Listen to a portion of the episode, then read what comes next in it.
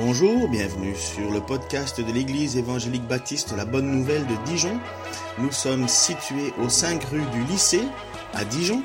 Vous pouvez trouver des informations sur notre Église sur le site internet www.la-bonne-nouvelle.org. Passez une excellente journée ou soirée. C'est toujours agréable de se retourner euh, à partir de la demi. Il y a toujours plus de monde. Ça va bien? Ouais. Ça va? Vous êtes inquiets pour les, élections? Vous avez tous rempli votre devoir civique? C'est une chance, hein? C'est une chance, même si parfois on a l'impression d'être manipulé. Ne vous inquiétez pas, vous avez les médias pour vous rassurer. Assurer nos cœurs devant Dieu, assurer son cœur devant Dieu. Quand on, euh, quand on est chrétien, et qu'on connaît euh, et qu'on s'approche de la, divinité, la grandeur de Dieu et qu'on se rend compte à quel point Dieu est, puissant. Euh, regardez l'univers, hein, amusez-vous un petit peu à regarder l'univers. Alors, ou bien vous répondez euh, que tout ça est dû au hasard, alors vous dites que finalement le hasard est bien organisé. Et puis, ou bien vous regardez cet univers, cette immensité de l'univers, et puis vous, comparez ça à la grandeur de Dieu. Et un passage dans Ésaïe nous dit que Dieu tient l'univers dans la paume de sa main.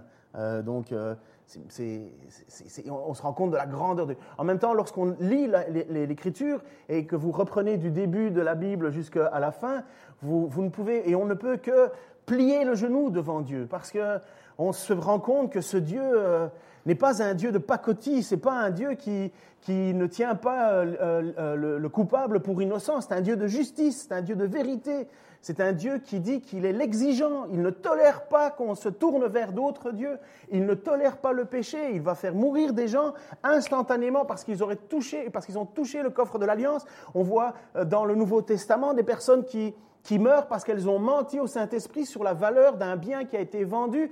Et là, quand on lit toutes ces choses, on est, oh, on est complètement euh, euh, perdu. Et finalement, certains non-croyants diront euh, que ce Dieu, c'est un Dieu sans ni guinolant, un Dieu qui n'a pas d'amour et ainsi de suite, parce qu'ils ne voient que le côté dur de Dieu. Alors, on a besoin de rassurer nos cœurs, parce que honnêtement, pourquoi Dieu nous aime? Pourquoi nous sommes là? Pourquoi nous faisons les choses? Est-ce que nous faisons par mérite ou parce que nous avons une vie transformée? Assurer nos cœurs devant Dieu, nous en avons besoin, surtout lorsque l'on connaît et reconnaît qui nous sommes vraiment. Lequel d'entre nous pourrait me jeter une pierre ce matin parce qu'il n'a jamais péché? Honnêtement, je peux me balader tranquillement dans toute la terre, sur toute la terre. Personne ne me jettera jamais une pierre parce que personne, euh, tout le monde a au moins péché. Et je relisais une prédication. Alors, si vous voulez vous amuser à, voir ce qui s'est passé comme réveil dans les années euh, euh, 1800 et ainsi de suite, je relisais une prédication de Charles Spurgeon. Quelqu'un a déjà entendu parler de Charles Spurgeon? On l'appelait le prince des prédicateurs. Il était en Angleterre. Et je relisais une de ses prédications qui était quand même assez rock'n'roll, hein, et dont le titre en lui-même euh, vaut la peine. Ça s'appelait Solennel avertissement à ceux qui font profession de piété. Et c'était dans les derniers messages de Charles Spurgeon, à la fin de sa vie terrestre. Et finalement, il, était tellement, tellement fâché de voir dans l'Église des personnes qui euh, avaient l'apparence de la sainteté, euh, donnaient euh, l'impression qu'ils étaient connus et reconnus et ils pouvaient placer des prières au bon endroit.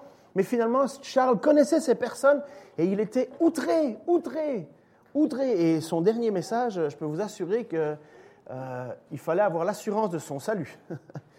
euh, parce que Charles Spurgeon amenait justement et se rendait compte que finalement, après ce mouvement de réveil, l'Église avait euh, accepté et beaucoup de gens étaient venus, et là-dedans, des personnes étaient venues profiter d'un certain statut social.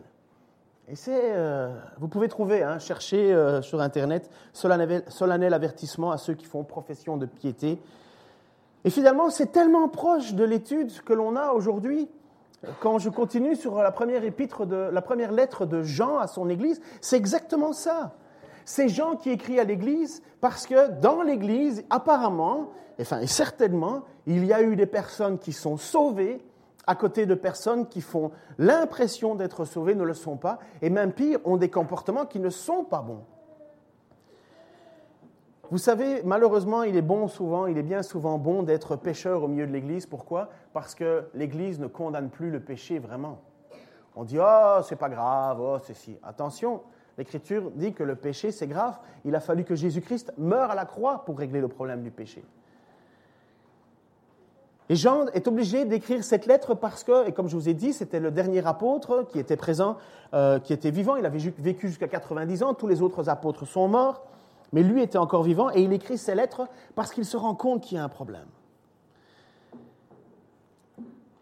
Et Jean va insister sur plusieurs points, mais il va en donner trois. C'est pour ça que j'ai appelé ça le trio du salut. Vous ne savez pas cette petite chose, mais au Québec, un trio, c'est quand vous allez au McDonald's et vous recevez un coca, une frite et un hamburger. Vous appelez ça un menu ou je ne sais pas quoi. Lorsque vous allez au Québec et que vous dites j'aimerais un menu, ils vous regardent en disant ben, il est là le menu. Tandis que si vous allez, quand vous allez au Québec, vous devez demander un trio. Alors quand vous arrivez, vous, vous êtes un peu euh, touriste et ils vous disent vous voulez un trio et vous vous dites mais un trio de quoi? Je ne suis pas venu ici pour chanter, je suis venu pour manger. Mais un trio, c'est trois choses qui vont ensemble. Alors on peut très bien se passer des frites ou du coca ou ainsi de suite, mais dans le salut, il y a trois choses qui sont indissociables. Il y a trois choses qui sont la preuve que nous sommes sauvés. Et si vous relisez la première épître de Jean, enfin la première lettre de Jean, vous allez clairement vous rendre compte que ces choses sont indissociables. Il s'agit de, vous vous souvenez de mémoire? La première chose qu'il faut, la première chose qui plaît à Dieu, si on n'a pas cela, on ne peut pas plaire à Dieu. Hébreu, qui a ça? La foi. La première chose, la foi. C'est quoi la foi? Mais la foi, c'est de croire et d'avoir la certitude que ce que Jésus dit être, il l'est. Ce que Jésus promet, il le fait. La foi, c'est avoir la certitude des choses qu'on ne voit pas. C'est pas simplement avoir la foi en disant oui, oui, j'ai foi. Euh, tout. Non, c'est avoir une confiance que l'on met en quelqu'un. Si vous dites à votre enfant j'ai foi en toi, c'est pas c'est pas une petite phrase comme ça qu'on place parce que ça fait bien. C'est j'ai confiance en toi. Mais c'est exactement pour Jésus-Christ. La première chose, ce que Jean dit, pour être sauvé, il faut avoir confiance dans ce qu'il dit, euh, Jésus, de lui, et qui est vrai. Et que Jésus est le Messie. Le Messie, ça veut dire le oint, le choisi par Dieu. Nous, on dit Jésus-Christ comme si le prénom c'était Jésus et le nom de famille c'était Christ. Non, nous devrions dire honnêtement Jésus le Christ. Christ vient de loin, veut dire le choisi. Jésus, c'était un nom commun. Allez en Espagne, euh, quand vous allez demander comment tu t'appelles, il va dire Je m'appelle Jesus. N'est-ce pas? Jesus, oh pardon. Mon espagnol faiblit depuis qu'ils sont à l'euro, ça coûte trop cher d'y aller, alors j'y vais plus. Quand j'étais jeune, c'était des pesetas et on pouvait, c'était la fiesta, mais voilà, j'y vais plus. En bref, ça c'est les c'est bref, ça n'a rien à voir avec la prédication. Mais donc Jésus, Jesus, c'était un nom commun, mais le Christ le oin, ça c'était l'unique, un seul. Et la foi, elle doit partir par là. La deuxième chose qu'il faut dans l'Église, c'est quoi? Enfin, non, pas dans l'Église. La deuxième chose qu'il faut pour être certain d'avoir son salut. Si vous ne le dites pas, ça veut dire que vous n'avez pas écouté à toutes mes prédications en avant, ce qui veut dire que vous êtes capable de dormir les yeux ouverts. Euh, c'est très. Ouais. Euh, autre choix. C'est pas mauvais, mais c'est pas ça. L'amour. L'amour. Mais l'espérance, c'est pas mauvais, ça va dans la foi aussi, hein, bien entendu. Mais l'amour, s'il n'y a pas l'amour, mais il n'y a pas de vie chrétienne, c'est ce qu'il dit. je vais vous montrer les passages tout de suite. Et alors, la, troisième chose qu'il faut, et ce qui est peut-être le plus difficile, l'obéissance. Exactement. Trois choses qui doivent demeurer essentielles pour avoir la certitude de son salut. C'est ce que j'appelle le trio du salut. Nous, protestants, là, on aime bien dire, oui, on est sauvé par la foi seule. Hein, comme si la foi, ça n'avait pas une conséquence dans nos vies. Comme si la foi, ça, n'avait pas un, objectif, une transformation en nous. Euh, je, peux dire à, tout va que, ouais, ouais, j'ai la foi, je sais que Jésus est le Messie, mais que honnêtement, ça change rien à ma vie, il y a un problème. Et c'est exactement ça que Jean veut attaquer. Parce que faire profession de foi, n'oubliez pas que les, démons pouvait dire aussi que Dieu est un. Il n'y avait pas de problème pour, le, pour, les démons de savoir que Dieu existait. Ils connaissaient même la messianité de Jésus. Ils savaient cela. Mais à mon avis, le sort d'un démon n'est pas terrible. Pour la fin, en tout cas. Dans son chapitre, dans, les cinq chapitres qu'on a abordés de, la lettre de Jean, dans le chapitre 2, Jean va faire sortir ces critères dans l'ordre suivant. Premièrement, obéissance. Deuxièmement, amour. Troisièmement, foi. Au chapitre 3, il va traiter seulement de l'obéissance et de l'amour. Au chapitre 4, il va traiter de la foi et de l'amour. Et ensuite, il va aussi faire rentrer les points de vue sociaux euh, dans l'Église, point de vue social et doctrinal de la vie chrétienne. Ne prêtez pas euh, euh, confiance à tout ce qui est de l'esprit. Il disait au contraire, mettez, mettez enfin, soyez vigilants, des, faux, des faux docteurs sont là. Et en même temps, il va dire à quoi ça sert de dire à ton frère, enfin, d'aimer juste en, en, parole et pas en acte. C'est le fait de fermer son cœur à quelqu'un qui est dans la pauvreté, un frère dans l'église qui a besoin d'aide, finalement on lui dit débrouille-toi tout seul. Et là, euh, Jean va dire, mais non, ça, c'est ce que, on peut pas dire cela. On ne peut pas fermer son cœur à un frère qui est dans la souffrance. Ce n'est pas possible. Ce n'est pas l'amour que Dieu veut.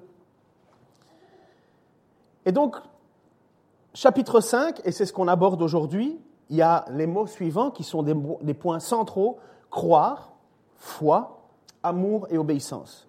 Ce sont de nouveau et toujours ces mêmes points qui sont dans cette lettre, mais c'est ce qui fait et c'est ce qui définit être un vrai chrétien. Ça n'existe pas de n'en prendre qu'un et de rejeter les deux autres. Ça n'existe pas. Et regardez bien ce qui est dit. Celui qui croit que Jésus est le Christ est né de Dieu. Et celui qui aime le Père, qui fait naître à la vie, aime aussi les enfants nés de lui. Les frères, ça. J'ai pas le choix de ne pas t'aimer puisque Dieu t'a aimé. Voici comment nous savons que nous aimons les enfants de Dieu, c'est lorsque nous aimons Dieu lui-même et que nous obéissons à ses commandements. Car aimer Dieu, c'est accomplir ses commandements. Ceux-ci d'ailleurs ne sont pas pénibles, car tout ce qui est né de Dieu triomphe du monde, et la victoire qui triomphe du monde, c'est notre foi. Oui, en effet, euh, qui en effet triomphe du monde? Celui-là seul qui croit que Jésus est fils de Dieu. L'assurance dépend de trois critères, on va les montrer. Tu peux mettre... Premièrement, l'obéissance. Regardez ce qui était dit dans l'évangile, dans la, première lettre, chapitre 2, versets 3 et 4. Voici comment nous savons que nous connaissons le Christ. C'est parce que nous obéissons à ses commandements. Si quelqu'un dit je le connais sans obéir à ses commandements, c'est un menteur. La vérité n'est pas en lui. Dire qu'on est chrétien et qu'on n'obéit pas à la parole de Dieu, selon Jean, euh, tu n'es pas chrétien. Si c'est selon Jean, ça doit être selon l'Église, parce qu'il n'y a pas d'autre message. Et combien de fois on ne se retrouve pas dans ces situations où tu as des personnes qui disent qu'ils sont chrétiens, et puis tu regardes un tout petit peu, tu lèves le voile sur leur vie, et tu te dis, mais, mais, mais, mais non, arrête de t'illusionner. C'est dur, hein, attention, c'est dur ce que je dis. Parce que honnêtement, tout le monde est pécheur. On va revoir un petit peu plus tard euh, qu'il y a quand même la grâce et Dieu voit nos cœurs et sonde nos cœurs et sait si oui ou non nous sommes des gens de, oui, de, mensonges ou des gens de vérité qui quand même tombons dans le péché, euh, euh, péchons quand même assez régulièrement, demandons pardon, mais la grâce de Dieu est là. Mais, mais si nous ne voulons pas obéir au commandement de Dieu, si nous ne voulons pas faire cela, Jean est clair, hein c'est pas moi qui l'ai choisi, c'est lui qui l'a dit. C'est un menteur, la vérité n'habite pas en lui. Malheureusement, dans notre société où on devient de plus en plus contestataire de tout, euh, l'obéissance est quelque chose qui est attaqué fortement. On considère que oui, on est juste sauvé par la grâce et la foi seule, donc forcément l'obéissance plus besoin. C'est pas ce que Jean nous dit, et je crois que c'est clairement une dérive que nous avons eue dans l'Église en général.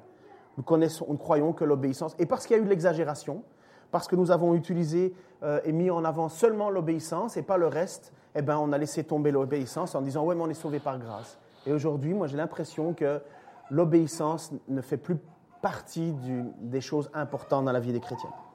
L'amour. L'amour. Celui qui prétend être dans la lumière, tout en détestant son frère, est encore dans les ténèbres. Voyez le deuxième critère, premier critère, l'obéissance. Deuxième critère, l'amour. Comment est-ce qu'on peut dire qu'on aime Dieu, qu'on ne voit pas et qu'on n'aime pas son frère que l'on voit?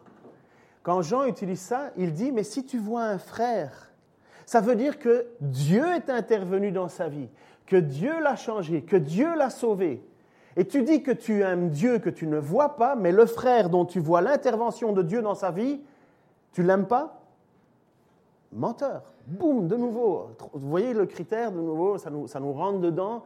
Ça nous... Parce que de vous à moi, il y a des moments où je dois faire des efforts avec certains frères. Pas vous Peut-être certains, vous devez faire des efforts avec moi. Mais on n'aime pas parfaitement. On est incapable d'aimer parfaitement. Mais nous n'avons pas le choix. Alors, euh, ce n'est pas qu'on va se faire des guili-guili toute la journée, hein, c'est pas ça. Hein. S'aimer, c'est déjà ne pas vouloir le mal, c'est rendre le bien pour le mal, c'est éviter de commencer à parler sur le dos des gens, de faire des commérages, de dire des choses qui ne sont pas vraies. L'amour, c'est empêcher le mal d'avancer. Et la troisième chose essentielle, la foi. Alors, qui est menteur? C'est celui, donc c'est Jean chapitre 2, 22, 23, c'est celui qui nie que Jésus est le Christ. Donc, le menteur, c'est celui qui nie que Jésus est le choisi par Dieu. C'est pas lui, c'est un autre. C'est pas le Messie, c'est pas le bon. Car l'antichrist, c'est celui qui refuse de reconnaître le Père et le Fils. Boum, celui qui nie que Jésus est le Messie, c'est un antichrist. Et c'est normal, il est contre le loin. Tout homme qui nie que Jésus est le Fils de Dieu ne connaît pas non plus le Père. Ah, ça, honnêtement, Jean, il va fort. Hein et honnêtement, y a-t-il d'autres noms sur la terre qui nous a été donné Quand Jésus dit qu'il est le seul chemin, la vérité et la vie, eh bien, il dit si vous prenez un autre chemin, c'est le chemin du diable. C'est le chemin de la perdition, c'est le chemin du mensonge. Aujourd'hui, dans notre société, on n'ose plus dire des choses avec autant de force notre société nous a fait croire que dans la philosophie, dans la manière dont elle, bouge notre façon de penser, elle nous dit que la vérité est multiple. Tu as ta vérité, il a sa vérité, et finalement, en fait, en disant ça, on discrédite toute personne ou on a peur de toute personne qui dirait non, ça c'est le chemin. Et alors on les traite de quoi? D'extrémistes, de radicaux, de ci, de là. Et on prend tout dans un même sac et on met dans le sac et on dit ça c'est des méchants. Ils croient qu'une seule chose. Non, il faut croire tout. Tout est son contraire. Eh bien oui. Eh bien oui, il n'y a pas d'autre solution. La foi, ça amène toujours, écoutez-moi bien, je le répète, toujours la persécution. On sera toujours persécuté parce que nous reconnaissons Jésus comme étant le seul chemin, la seule vérité. Nous, on aimerait bien que tout le monde nous aime parce qu'on sait qu'on n'est pas des méchants. Mais parce qu'on dit qu'il n'y a qu'un seul chemin, on est des méchants et on est persécuté, et on est pris pour des fous. Alors on essaye de, parler que de certains sujets dans la Bible et pas d'autres. L'obéissance sans la foi, c'est nul. La foi sans l'amour, c'est nul. L'amour sans la foi et l'obéissance, c'est nul. Il faut toujours ces trois critères pour vivre la vie chrétienne. Il y a toujours ces trois critères qui doivent être là. Il y a des moments où vous pouvez manquer de foi. Ça arrive, ça? Peut-être pas à vous, mais moi, il y a des moments où je doute. Est-ce que j'ai. Est-ce que, surtout quand les choses vont très mal. Seigneur, pourquoi? Et finalement, tu te dis, mais, mais est-ce que, est que je ne m'invente pas une histoire?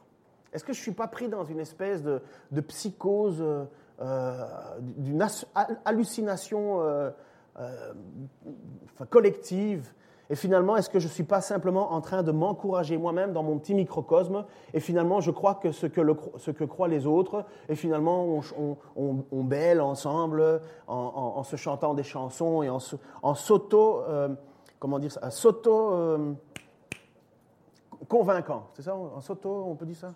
Comment? Voilà, en s'auto-persuadant. Et finalement, euh, on existe parce qu'on croit la même chose, mais que ça soit vrai ou faux, peu importe, on est là, on croit. Mais non, moi j'écoute des témoignages dans ces moments-là. J'écoute des témoignages d'intervention de Dieu dans des vies, où honnêtement, il n'y avait aucune raison pour que ces personnes arrivent à Dieu. Et Dieu les transforme. Et puis après ça, comment est-ce que je sais que c'est vrai?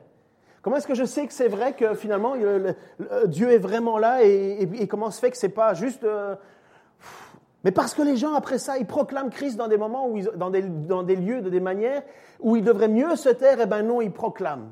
Et ça s'appelle la souffrance. Et ces gens sont prêts à souffrir au milieu de leur, de communauté, au milieu de leur famille, ils sont prêts à, à recevoir des coups parce qu'ils ont découvert que Jésus est le Messie, ils le croient plus que tout, ils sont prêts à donner leur vie pour ça. C'est exactement ce que l'apôtre Paul dit pour justifier son ministère face à, ces gens de, Corinthe qui, eux, euh, sont des superstars des dons spirituels. Ils ont tout vu, tout lu, tout su. Et finalement, l'apôtre Paul lui dit, vous vous, vous, vous, vous, régnez déjà. Vous êtes déjà en train de, de, régner dans les cieux parce que vous êtes magnifique. Eh bien, il dit, moi, mon apostolat, la preuve de mon apostolat, c'est la souffrance que j'endure chaque jour pour le ministère. La preuve que Christ et que je me suis accroché à Christ et que Christ est rentré en moi et que je vis maintenant pour lui, c'est que je suis prêt à passer par toutes les souffrances parce que peu importe la vie ou la mort, ce que je désire, c'est d'être un serviteur de Christ. Voilà ce que dit Paul. Et puis comment est-ce que je peux être certain aussi quand je vois un vrai chrétien? Mais c'est parce que cette personne, elle est transformée. Elle est transformée. L'amour est présent dans sa vie. Honnêtement, ça ne peut pas exister un chrétien ronchon. Il y a quelque chose qui ne marche pas là. Un chrétien qui est raciste, ça ne marche pas. Un chrétien égoïste, ça ne marche pas. Un chrétien qui ne pense qu'à lui et qui s'en fout des autres, ça ne marche pas. Un chrétien qui est constamment en train de pointer du doigt tout le monde dans l'église, ça ne marche pas. Quelque chose ne marche pas là, il y a un problème. Alors, repens-toi, change, parce qu'il y a quand même une question de salut là derrière. On parle bien de trio du salut. Celui qui dit qu'il aime Dieu et qu'il déteste son frère est un menteur. C'est pas rien quand même. Ça doit nous faire réfléchir.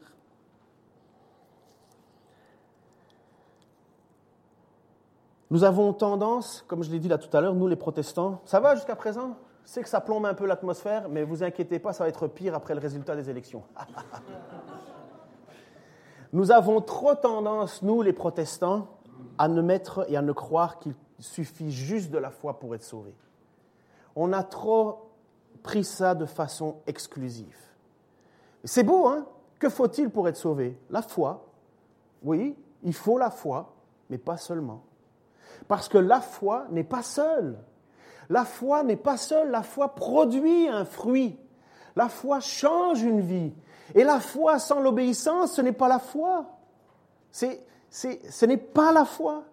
La foi, à la fois, elle nous fait croire que Jésus est le Messie, donc on obéit à ce que dit le Messie. Et la deuxième chose, c'est que nous voulons ressembler à ce Messie, donc forcément, nous sommes transformés à l'intérieur. Je vais oser dire cela, et ça ne me dérange absolument pas de le dire, même si c'est complètement à contre-courant de ce que dit l'Église en général. Il y a des personnes que je rencontre et je sais qu'ils ne sont pas sauvés. Ah, pourquoi tu dis ça? Honnêtement, je parierai pas un copec sur leur salut. Ils ont l'apparence d'être sauvés. Ils ont les, les, mots pour être sauvés. Mais il manque un des trois critères. Et en même temps, en même temps, il y en a certains, je marche à côté d'eux, je les vois vivre, ils n'ont pas une vie parfaite. Ils n'aiment pas parfaitement. Ils ont des doutes à certains moments, mais j'ai aucun doute qu'ils sont sauvés. Aucun doute. Parce que ce n'est pas la perfection qui nous est demandée. Personne ne peut aimer parfaitement. Tous les hommes mariés disent Non, aïe aïe. Aïe aïe. Personne ne peut aimer parfaitement, c'est impossible. Seul Christ. Il fallait que seul Christ soit capable d'aimer parfaitement. Mais ça ne nous excuse pas de devoir faire des efforts. La foi, qui a déjà déplacé une montagne ici récemment? Moi, hier, mais il m'a fallu une pelle et une pioche. Et c'était un tout petit talus. Mais par la foi, j'aurais pu rester des heures et des heures, ça n'aurait pas bougé. Incapable d'avoir cette foi aussi parfaite que Christ l'a. Même si c'est mon désir le plus, le plus il y a des gens qui viennent chez moi et disent Ouais, tu pries, les gens ne sont pas guéris. Ben ouais, désolé, hein, ce n'est pas de ma faute. Ils pensent que forcément, moi, je suis ou les responsables, ou ils courent derrière les gens qui, qui ont soi-disant cette foi qui. Moi, je dis ça existe. Amen. Mais je ne suis pas parfait, vous n'êtes pas parfait. Et quand on prie, on a bien souvent des moments où, où on se rend compte de notre petitesse. Et obéir. Obéir. Ah, j'avais déjà du mal à obéir à mes parents à partir de 3 ans. Ça, c'est l'âge plus ou moins que je me souviens. et après ça, là, ça n'a pas été mieux. Hein. Ça n'a pas été en s'améliorant. Pour vous peut-être, je ne sais pas. Et au plus je vieillis, au plus je me rends compte que je suis têtu. Pas vous, hein moi, moi c'est sûr. Hein Donc je sais qu'au fond de moi-même, avec toute l'expérience, je sais que je n'ai jamais pu aimer parfaitement, obéir parfaitement, avoir la foi parfaite. Mais vous savez quoi? J'ai l'assurance de mon salut. Parce que ça ne me laisse pas indifférent. Ça ne me laisse pas indifférent de ne pas avoir assez de foi. Ça ne me laisse pas indifférent de ne pas aimer suffisamment. Ça ne me laisse pas indifférent de ne pas obéir. Je suis mal. Je suis mal quand j'obéis pas. Je suis mal quand j'ai pas la foi suffisante. Au fond de moi, j'ai attristé qui? Le Saint-Esprit. Parce que c'est le Saint-Esprit qui fait sa demeure en nous et c'est le Saint-Esprit qui fait que nous sommes enfants de Dieu. On n'a pas d'autre solution et le Saint-Esprit qui le dirige un vieil homme a demandé à Jésus, mais comment faut-il faire pour naître de nouveau? Et Jésus a dit, c'est impossible aux hommes. Mais à Dieu, tout est possible. Le Saint-Esprit, tu ne sais ni d'où il vient, ni où il va, mais tu envoies les effets. Eh bien, ça, c'est la vie du chrétien. On envoie les effets c'est ça que Jean dit, on voit les effets. Et les effets d'une vie, c'est une vie qui veut obéir, c'est une vie qui veut aimer, et c'est une vie qui accroche et qui place tout son espoir en Jésus-Christ par la foi. Ça, c'est des vrais chrétiens. À un certain moment dans le texte, il nous dit, ça va, je ne vous ai pas trop perdu là? À un certain moment dans le texte d'une histoire avec Jésus, et honnêtement, c'est ça certainement qui a fait en sorte que l'obéissance est devenue un truc pénible. Parce que le texte de Jean nous dit, Jean nous dit que l'obéissance n'est pas pénible. Est-ce que tu peux retrouver le passage? Non, il faudra que tu montes un petit peu en avant. Peut-être même le premier texte. Regardez. Euh, aimer Dieu, c'est accomplir ses commandements. Ceux-ci d'ailleurs ne sont pas pénibles, car tout ce qui est né de Dieu triomphe du monde, et la victoire qui triomphe du monde, c'est notre foi honnêtement, je vous fais, on discute, on prendrait un café ensemble ou une bière euh, parce que c'est meilleur, et, euh, et, on serait en train, ça dépend à quelle heure évidemment, hein. euh, et, on serait en train de discuter, et, dans le sujet de discussion, on va certainement dire l'un l'autre, mais obéir à Dieu, c'est difficile quand même, c'est pénible, dans le sens quand, tu t'efforces à vouloir rester pur avant le mariage, c'est dur. Hein quand tu t'efforces à demander pardon à quelqu'un à qui euh, tu n'as pas envie de demander pardon. C'est dur, hein c'est pénible. Eh bien non, l'apôtre Jean, il nous dit non, non, non, non, non. Ce pas des commandements pénibles. Alors que tout dans notre vie nous pousse à croire que le commandement est pénible, n'est-ce pas? D'obéir, c'est pénible, enfin, difficile. Mais il faut bien comprendre ce que Jean a au fond de, de lui et ce qu'il nous transmet par le Saint-Esprit, parce que Dieu a voulu que Jean nous dise ces choses-là. Jésus a dit à des personnes, des pharisiens, des spécialistes de la loi, Matthieu, 23, chapitre, euh, Matthieu chapitre 23, verset 1 4, alors Jésus, s'adressant à la foule et à ses disciples, dit, Les spécialistes de la loi et les pharisiens sont chargés d'enseigner la loi transmise par Moïse. Faites donc tout ce qu'ils vous disent. Pourquoi? Parce que c'est la loi de Moïse.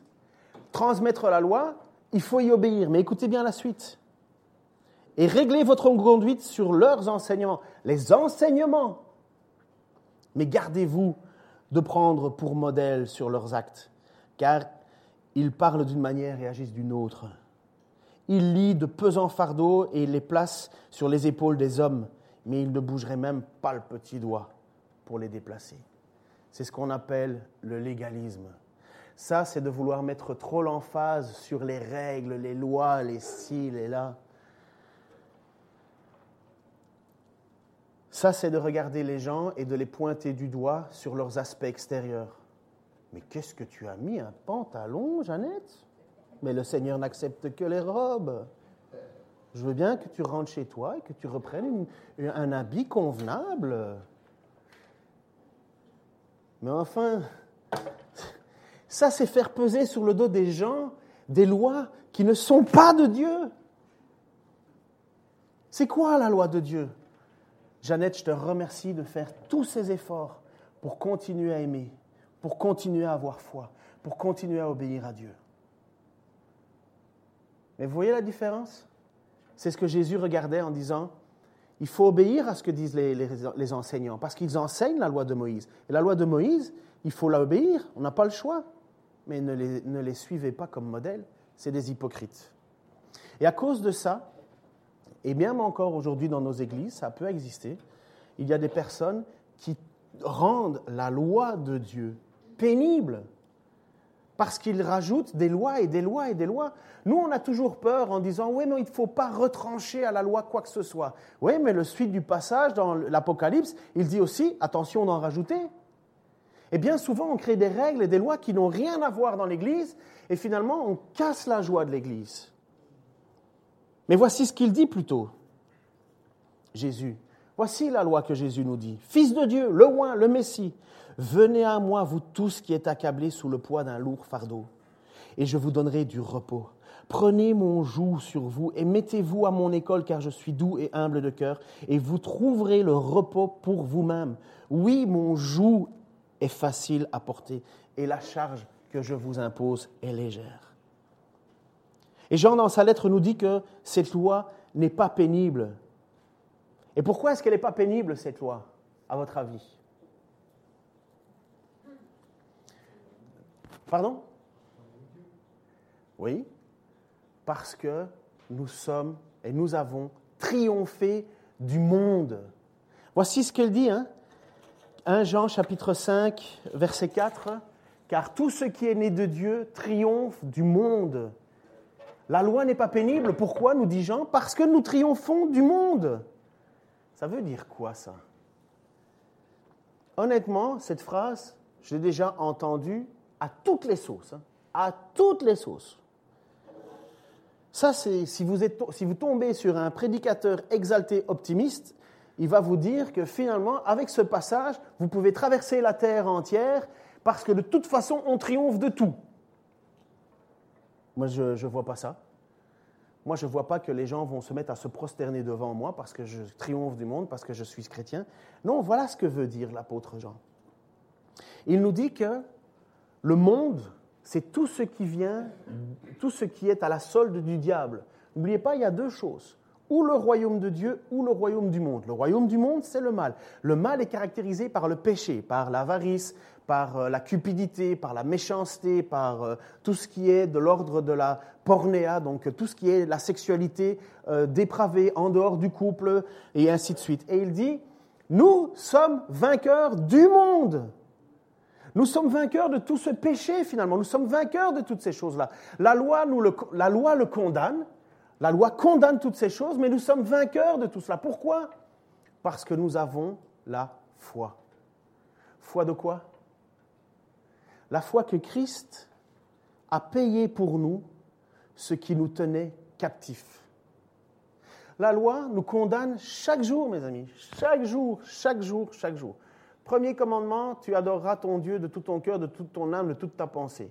Qui, à la fin de la journée, s'est pas dit ah, mince, j'ai l'impression d'avoir pas pris le temps pour prier Ça vous arrive? Moi, souvent, avant de m'endormir, je me dis ah, j'ai l'impression, Seigneur, que j'ai pas pris assez de temps avec toi pour, pour prendre. Eh bien, hop, condamné. Je n'ai pas aimé Dieu de tout mon cœur, de toute mon âme. Eh bien, je suis triomphant de tout cela. Pourquoi? Parce que Christ a payé pour moi. Oui, j'ai commis la faute mais j'ai un avocat auprès du Père. J'ai un avocat auprès du Père. J'ai certainement, par mes yeux, regardé des choses que je ne devais pas.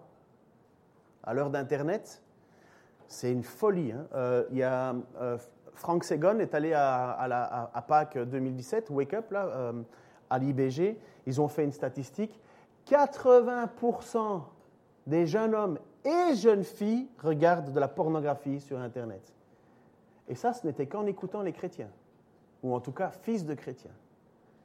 80%, c'est devenu une folie, c'est un, un, fléau, fléau, fléau. Avant, il fallait aller dans un magasin ou aller, ou aller acheter des, des, magazines. Moi, je me souviens que quand j'étais gamin, on avait piqué un magazine dans un, dans un magasin, on était tous euh, tout fous comme des gamins. Euh, j'avais quoi, 12 ans, et on regardait des femmes nues dans un magazine.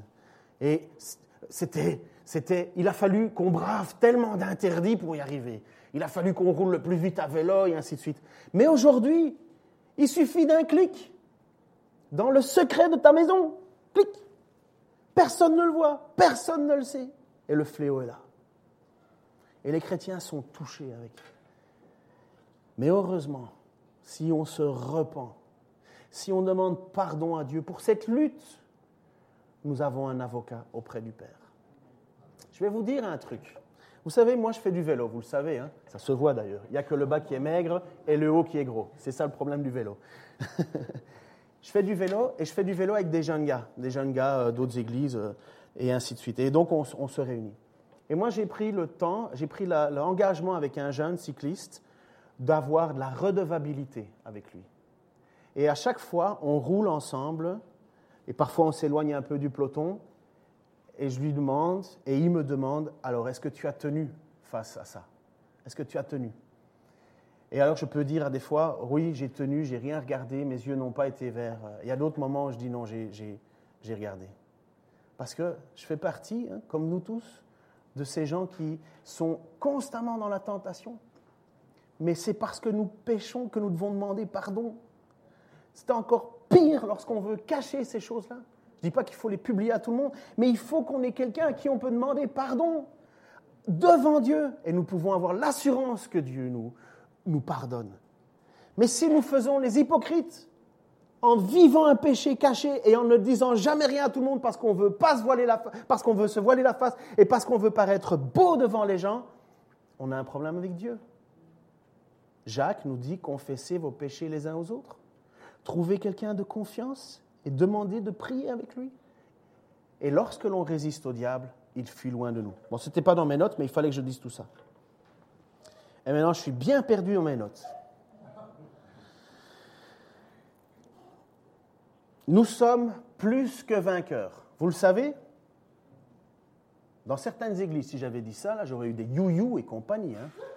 Excusez-moi là, mais on peut faire un effort. Nous sommes, avec un simple amen, d'accord? Nous sommes plus que vainqueurs. Amen. C'est bien, c'est bien. Nous sommes plus que vainqueurs. Mais vainqueurs de quoi? Du monde, de toutes ces choses qui sont condamnées par la loi. Pourquoi nous sommes plus que vainqueurs? Parce que nous avons foi en Jésus, parce que nous plaçons notre espérance en lui, et que si nous chutons, nous pouvons nous relever nous pouvons demander pardon à Dieu et nous sommes plus que vainqueurs parce qu'il nous relève. Si nous péchons, si nous disons que nous n'avons pas de péché, nous faisons de Dieu un menteur. Mais si nous confessons nos péchés, il est juste pour nous euh, pardonner. Nous avons un avocat. Nous l'avons vu, aimer Dieu, c'est accomplir ses commandements. 1 Jean chapitre 5 verset 3 à 5. Car aimer Dieu, c'est accomplir ses commandements. Ceux-ci d'ailleurs ne sont pas pénibles, car tout ce qui est né de Dieu triomphe du monde. Et la victoire qui triomphe du monde, c'est notre foi. Qui, pardon, en effet, triomphe du monde, celui-là seul qui croit que Jésus est le Fils de Dieu. Le triomphe, c'est quoi? Le triomphe, c'est ta conversion. Le triomphe, c'est le fait que tu as été racheté. Ça, c'est le triomphe. Ce qui triomphe du monde, c'est notre foi. Mais la foi, c'est de croire que Jésus est véritablement le Messie. La foi, c'est ta conversion, c'est le jour où, où, tu reconnais et tu sais le dire, parfois certains plus faciles que d'autres, hein, mais tu sais dire, ce jour-là, j'ai accepté Christ dans ma vie. Et comment est-ce que ça se repère? Eh bien, hop, tu fais le combat au péché dans ta vie. Tu te mets à obéir au commandement. Et de plus en plus, et de mieux en mieux. Et puis tu commences à changer ta mentalité. Tu commences à, aimer les gens. C'est quoi? Vous savez, il y a, le jour de ma conversion, il y avait une, peut-être que je vous l'ai déjà expliqué cette histoire-là. Il y avait une jeune fille à l'école qui s'appelait Nathalie Versnichel. C'est du belge. Hein. Euh, sa vie, ça mange comme tout le monde, ne hein, vous inquiétez pas. Nathalie Versnichel. Avant ma conversion, tous les matins, je rentrais à l'école et mon objectif, c'était de lui donner, de lui lancer une crasse devant tout le monde. Elle était ma tête de turc. On peut être turc et belge, c'est possible. Elle était ma tête de turc. Chaque jour, je venais pour la casser, la casser, la casser. Et je me faisais une fierté de ça. Je me faisais une fierté. Et puis je suis parti alors à un fameux week-end d'église dans ma conversion où je suis revenu né de nouveau. Né de nouveau eh bien, je suis allé voir cette Nathalie et je lui ai dit, Nathalie, je te demande pardon pour tout ce que je t'ai fait et tout ce que je t'ai dit de mal. Elle n'a pas cru directement. Elle s'est dit, mais qu'est-ce qui va encore me sortir? Eh bien, c'était vrai. C'était vrai. Ça, c'est transformation. J'ai publiquement demandé pardon, je me suis humilié. C'était important, c'était la première chose qu'il fallait. Il fallait que je fasse. C'est pas venu naturellement, c'est le Saint-Esprit qui met ça en nous. Le triomphe, c'est la conversion. Le triomphe, c'est que tu, tu deviens un homme ou une femme dont l'amour, le vrai amour était absent et maintenant il est là. Où l'obéissance au commandement est là, tu veux obéir, tu veux plaire à Dieu. On est délivré de l'orgueil, délivré de la convoitise, délivré de tout ce qui, rend notre vie à Dieu détestable. On en est délivré, on lutte avec ça aujourd'hui. Vous savez que nous, les croyants, on a plusieurs noms. Vous savez ça ou pas Dans la Bible? Connaissez tous les noms que vous avez? Les chrétiens, ça a quoi comme nom? Je n'ai pas parlé du nom qui est gravé sur la pierre que vous recevrez en haut au ciel. pour ceux qui connaissent, c'est dans l'Apocalypse. Mais quel est le nom qu'on donne aux enfants de Dieu? Fidèle, c'est déjà un. Alors, vous êtes prêts? Vous avez de quoi noter? Je crois que je les ai même mis au tableau. Ouais, je les ai mis au tableau. Alors, vous êtes des croyants, des chrétiens. Chrétiens, ça veut dire des petits Christ. Vous êtes des enfants, des enfants de Dieu, des enfants de lumière, des enfants de la promesse, des enfants du jour, des fils du royaume, des amis de Jésus-Christ, des frères, des brebis, des saints, des soldats, des témoins, des économes, des concitoyens des saints, les lumières du monde, les élus, le peuple choisi, les appelés, les ambassadeurs de Christ, les héritiers, le sarment de la vigne, les membres du corps de Christ, les pierres vivantes, les bien-aimés de Dieu, les fils d'Abraham, les disciples de Christ, la lettre du Christ, les serviteurs du Christ, les esclaves du Christ, les ministres du Christ, les compagnons de service, les hommes pieux, le peuple de Dieu, un sacerdoce royal, le sel de la terre, des vases d'honneur, les justes, les étrangers et voyageurs, les membres de la maison des dieux. Et en plus, vous êtes vainqueurs. Voilà ce que l'on est. Voilà ce que l'on est à partir du moment où Dieu vient mettre son esprit en nous. On est cela. Et la certitude que vous avez, qu'est-ce qui triomphe du monde? C'est la foi. La foi, c'est quoi? C'est la confiance que Jésus est bien celui qu'il dit être, qu'il te dit ce que tu dois faire, que tu lui obéis et que tu places toute ta confiance dedans et que ta vie change. Et puis après ça, qu'est-ce qui va se passer? Tu as la plus grande garantie de ta vie. La plus grande garantie de ta vie. Qui veut vivre éternellement sur la terre en ce moment? Honnêtement. Allez, qui veut vivre éternellement dans ce monde? Vous allez vous balader aux Champs-Élysées tranquille et puis bam Quelqu'un vous tire. Parce qu'il n'aime pas la vie euh, comme vous l'aimez. Vous allez regarder un feu d'artifice, vous êtes à Nice, un magnifique endroit, et puis il y a un type qui a piqué un camion qui vous rentre dedans. Parce qu'il n'aime pas la vie que vous aimez. Qui veut vivre éternellement sur cette terre? Notre espoir n'est pas sur cette terre, n'oubliez jamais cela. Hein. Notre espoir n'est pas sur cette terre. Notre espoir est au ciel, au ciel avec Dieu. Et qu'est-ce qui peut nous arracher notre espoir Si nous avons véritablement placé notre vie en tant que chrétiens. Foi, obéissance, amour, qui sont une et une seule même chose. La foi amène l'obéissance, et la foi et l'obéissance sans amour, ça n'existe pas. Alors, comme dit Romains chapitre 8, verset 33-39, qui accusera encore les élus de Dieu? Dieu lui-même les déclare justes. Juste, ça veut dire justifié. Tu vas au procès, tu as une grosse pile comme ça de, de, contraventions, enfin de, allez, de, comment on appelle ça, les ceux Délit, merci, avec toutes les, émissions télé qu'il y a sur les juges et compagnie. Euh, vous, avez, vous avez comme ça un paquet de délits. Vous allez au procès de Dieu et Dieu vous dit juste. Pourquoi? Parce que nous avons accepté Jésus comme Seigneur et Sauveur. Qui les condamnera? Le Christ est mort. Bien plus, il est ressuscité. Il est à la droite de Dieu et il intercède pour nous. Quand on dit euh, Seigneur, euh, euh, je sens ta présence. D'abord, premièrement, Jésus, il est toujours là. ok? Là où deux ou trois se réunissent, ça ne veut pas dire que Jésus, en dehors de ça, il est absent. Il est toujours là, toujours. Parce qu'il règne à la droite de Dieu. Et il fait quoi en ce moment? Il intercède pour nous. Et je suis convaincu qu'il est en train d'intercéder pour que ce que sa parole soit transmise soit écoutée et mise en pratique parce que Dieu a voulu que sa parole, pas moi, mais la parole de Dieu soit le seul et unique chemin par lequel les chrétiens soient nourris, euh, obéissent parce qu'il n'y a pas d'autre évangile. Amen. Qui les condamnera? Personne. Qu'est-ce qui pourra nous arracher de l'amour de Dieu? Rien. Qu'est-ce qui pourra nous arracher de l'amour du Christ? La détresse? L'angoisse? La persécution? La faim? La misère Le danger Ou l'épée? Non. Car il nous arrive ce que dit l'Écriture. À cause de toi, Seigneur, nous sommes exposés à la mort à longueur de jour. On nous considère comme des moutons destinés à l'abattoir.